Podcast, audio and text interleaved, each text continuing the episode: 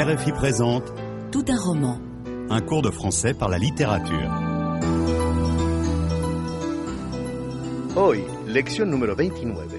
Phèdre, Phèdre, de Jean Racine.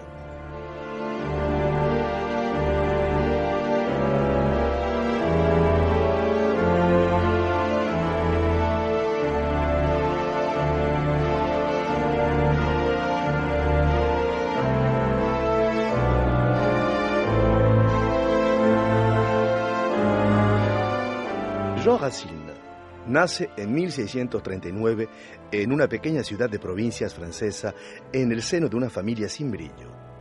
Nada parece predestinarlo a la literatura. Huérfano desde muy joven, es cuidado por su abuela que le envía a estudiar a la abadía de Port-Royal, no lejos de París.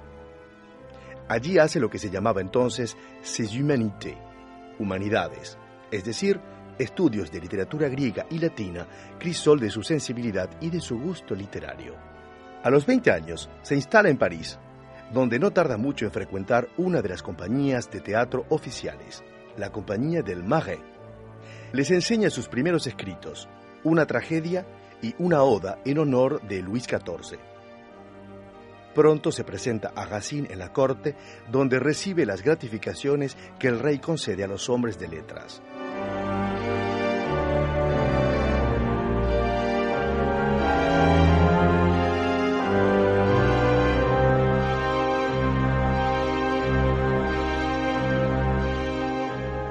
Es el principio de un fecundo periodo durante el cual Racine escribe 10 obras en unos 10 años. Mantiene relaciones apasionadas con sus dos actrices favoritas, la Dupart y la Champmeslé. Pero se enfada con Molière, otro gran dramaturgo de la época, y con los religiosos de Port-Royal, hostiles a su teatro. Y, de golpe, deja de escribir para empezar una carrera llena de honores. Casado, padre de familia, rico y famoso, su pluma le servirá a partir de entonces para cantar las alabanzas del rey.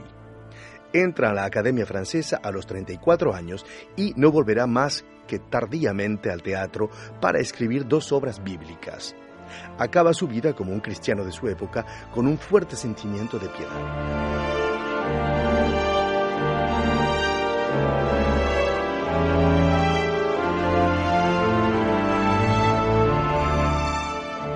La obra de Racine es singular.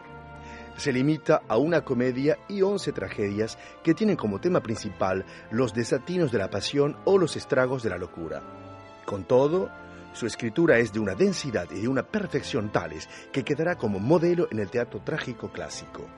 Las obras de Racine están todas inspiradas en la literatura o la historia antiguas.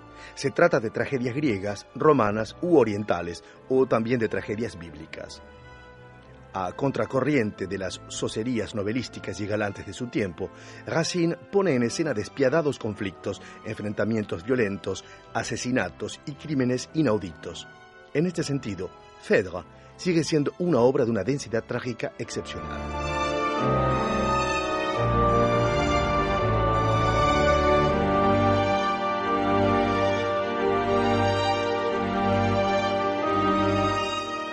Hoy en día, se considera que Phèdre es la mejor obra trágica del siglo XVII. Este es el argumento.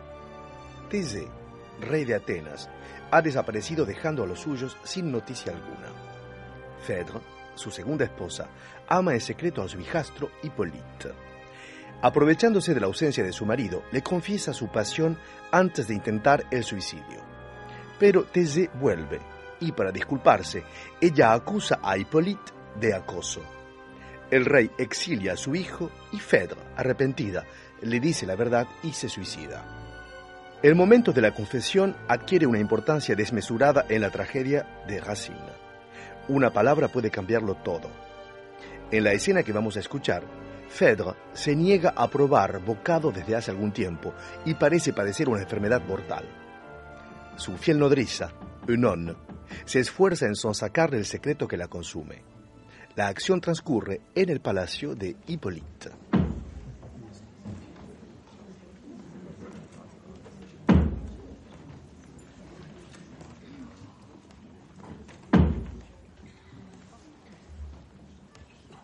madame, au nom des pleurs que pour vous j'ai versés, par vos faibles genoux que je tiens embrassés, délivrez mon esprit de ce funeste doute. Tu le veux? Lève-toi. Parlez, je vous écoute. Ciel, que lui vais-je dire? Et par où commencer? Par de vaines frayeurs, cessez de m'offenser. Ô haine de Vénus, ô fatale colère, dans quels égarements l'amour jeta ma mère? Oublions-les, madame, et qu'à tout l'avenir un silence éternel cache ce souvenir. Ariane, ma sœur, de quel amour blessé vous mourûtes aux abords où vous fûtes laissée. Que faites-vous, madame? Et quel mortel ennui contre tout votre sang vous anime aujourd'hui? Puisque Vénus le veut, de ce sang déplorable je péris la dernière et la plus misérable. Aimez-vous? De l'amour, j'ai toutes les fureurs. Pour qui? Tu vas ouïr le comble des horreurs. J'aime. À ce nom fatal, je tremble, je frissonne. J'aime. Qui? Tu connais ce fils de l'Amazone? Ce prince si longtemps par moi-même opprimé Hippolyte?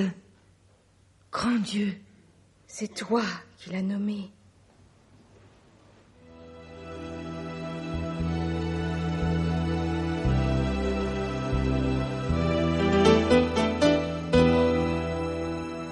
¿Ha entendido correctamente el diálogo?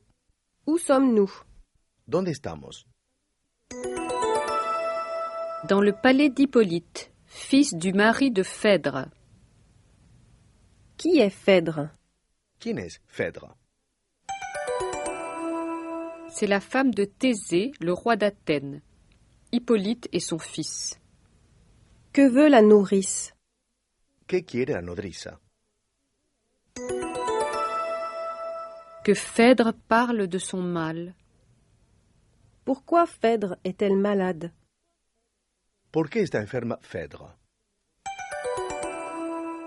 Parce qu'elle aime secrètement quelqu'un. Qui est Ariane? ¿Quién es Ariane? La sœur de Phèdre, séduite et abandonnée par Thésée. De qui Phèdre est-elle amoureuse? ¿De quién está enamorada Phèdre? D'Hippolyte. Qui est-ce ¿Quién es?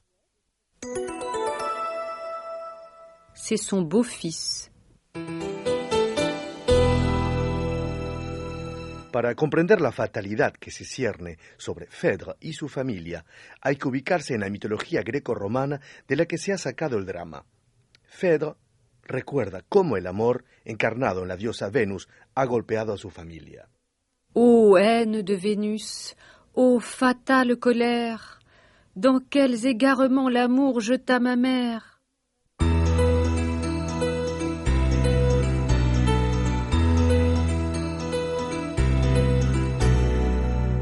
El diálogo es de difícil comprensión porque está escrito en verso y en lengua clásica de época.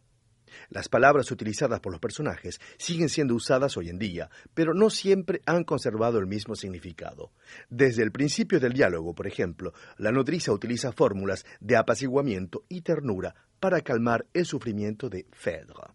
Par vos faibles genoux que je tiens embrassés Dice, esto significa que Eunon está a los pies de Phèdre en una postura suplicante, haciéndole las rodillas. Embrasser conserva todavía en el siglo XVII el sentido etimológico de abrazar, mientras que hoy en día significa dar un beso. Los adjetivos funeste, funesto, mortel, mortal, y las palabras doute, duda, frayeur, espanto, ennui, tedio, utilizados por Eunon, indican su angustia. Délivrez mon esprit de ce funeste doute. Funeste tiene un sentido muy fuerte en la época clásica y califica, como en la antigua Roma, aquello que causa la muerte. Hoy en día se utiliza funeste con el significado de désastreux, desastroso, désolant, desolador. Ce changement de travail m'a été funeste. Ce changement de travail a été désastreux pour moi. Asimismo, en la época de Racine, el término ennui tiene el significado de tourment insupportable, tormento insoportable. Et quel mortel ennui contre tout votre sang vous anime aujourd'hui? Hoy en día, ennui evoca una contrariedad o un problema o también un estado de vacío, de vaga melancolía. J'ai des ennuis. Mon compte en banque est vide.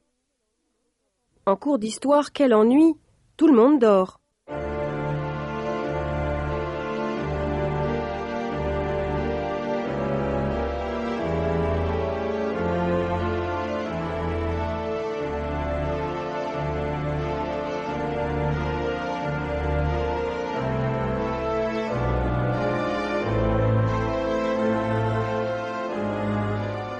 Usted está escuchando Tout un roman, un curso de francés a través de la literatura de RFI. Estamos estudiando un pasaje de Phèdre de Jean Racine. Le propongo volver a escuchar el diálogo.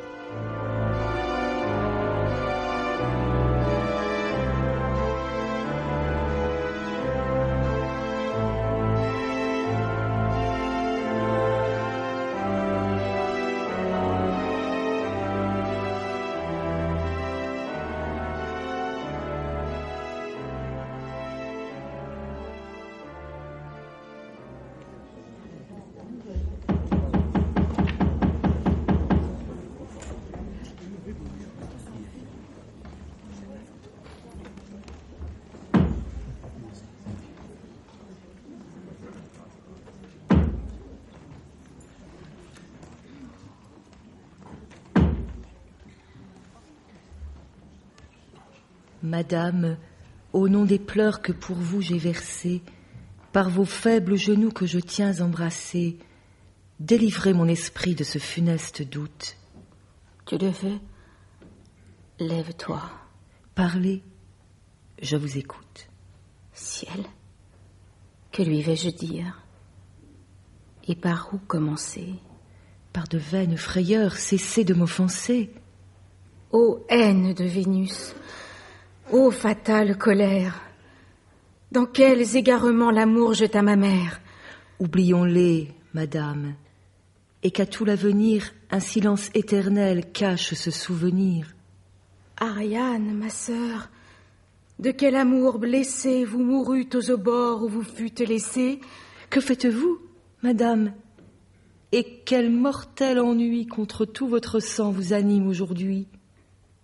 Puisque Vénus le veut, de ce sang déplorable je péris la dernière et la plus misérable. Aimez-vous? De l'amour, j'ai toutes les fureurs. Pour qui? Tu vas ouïr le comble des horreurs. J'aime. À ce nom fatal, je tremble, je frissonne. J'aime. Qui? Tu connais ce fils de l'Amazone? Ce prince si longtemps par moi-même opprimé? Hippolyte? Grand Dieu C'est toi qui l'as nommé.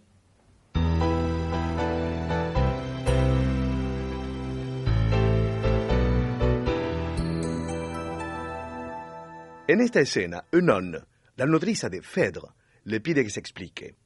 Vamos a ver cuál es su estrategia para hacer que Phèdre le hable. Primero le recuerda su pasado común.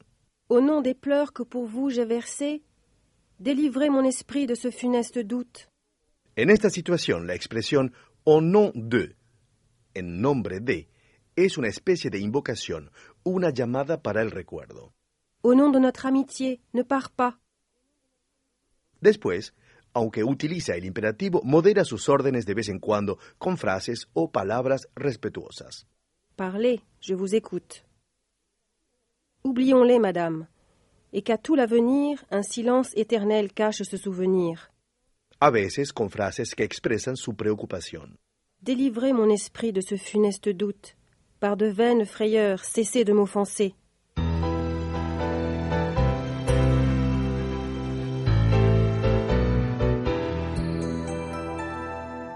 Antes de confesar, Phèdre se remonta pues en el tiempo, hace un balance de las desgracias de su familia.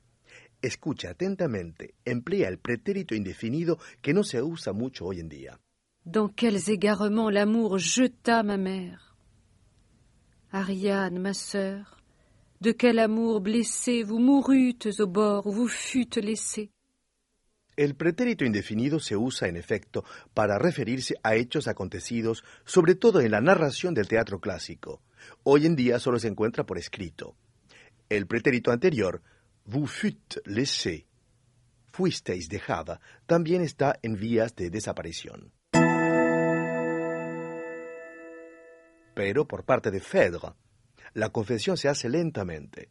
El nombre del amado no puede franquear sus labios, solo puede repetir j'aime, quiero.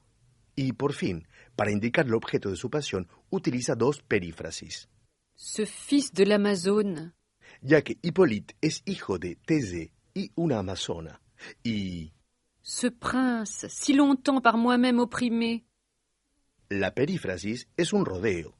Consiste en expresar una noción que podría designarse con una sola palabra, con un grupo de varias palabras. Se habla, por ejemplo, del astro del día para referirse al sol.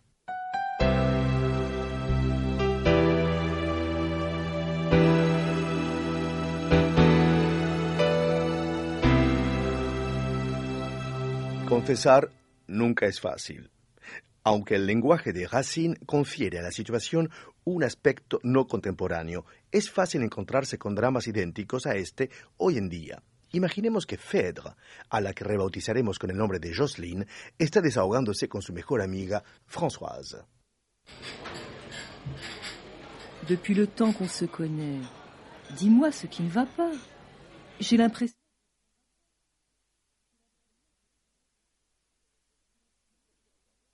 El nombre de Jocelyne está desahogándose con su mejor amiga Françoise. Depuis le temps qu'on se connaît, dis-moi ce qui ne va pas. J'ai l'impression que t'en as gros sur le cœur. Puisque tu insistes, je vais tout te dire. Parle, je t'écoute. Oh là là, je n'arrive pas à commencer. Mais tu me fais peur. Qu'est-ce qu'il y a? Ça ne pouvait tomber que sur moi. C'est comme pour ma mère. Oublie ta mère, le temps a passé. Il n'empêche que ça ne pouvait arriver qu'à moi. Alors, tu es amoureuse? C'est pire que ça. J'en suis folle. Folle de qui? Tu tiens vraiment à savoir? Je te préviens, c'est l'horreur totale. J'aime. Oh. Oh, et puis je ne peux pas le dire. Mais qui? Tu le connais. Le fils de l'autre que je ne voulais pas voir à la maison. Quoi? Jean-Sébastien? Grand Dieu. C'est toi qui l'as dit. Este diálogo se parece mucho al de Phèdre. Ahora empieza usted a familiarizarse con esta historia. A continuación, escuche estos dos textos y escoja el que resuma mejor este diálogo. Jocelyne est très triste.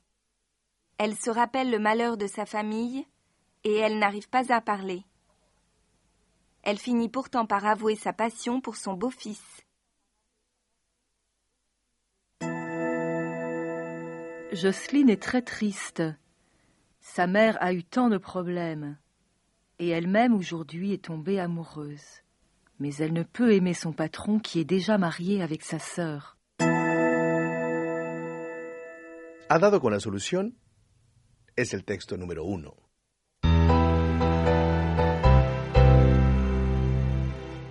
Acabamos de escuchar dos diálogos, dos tipos diferentes de pregunta y confesión, según la época en la que nos hallemos. Pero ya se trate de tragedia, ya de drama, el miedo y la pasión se reflejan por medio de perífrasis, la curiosidad, por el contrario, con simples interrogativos.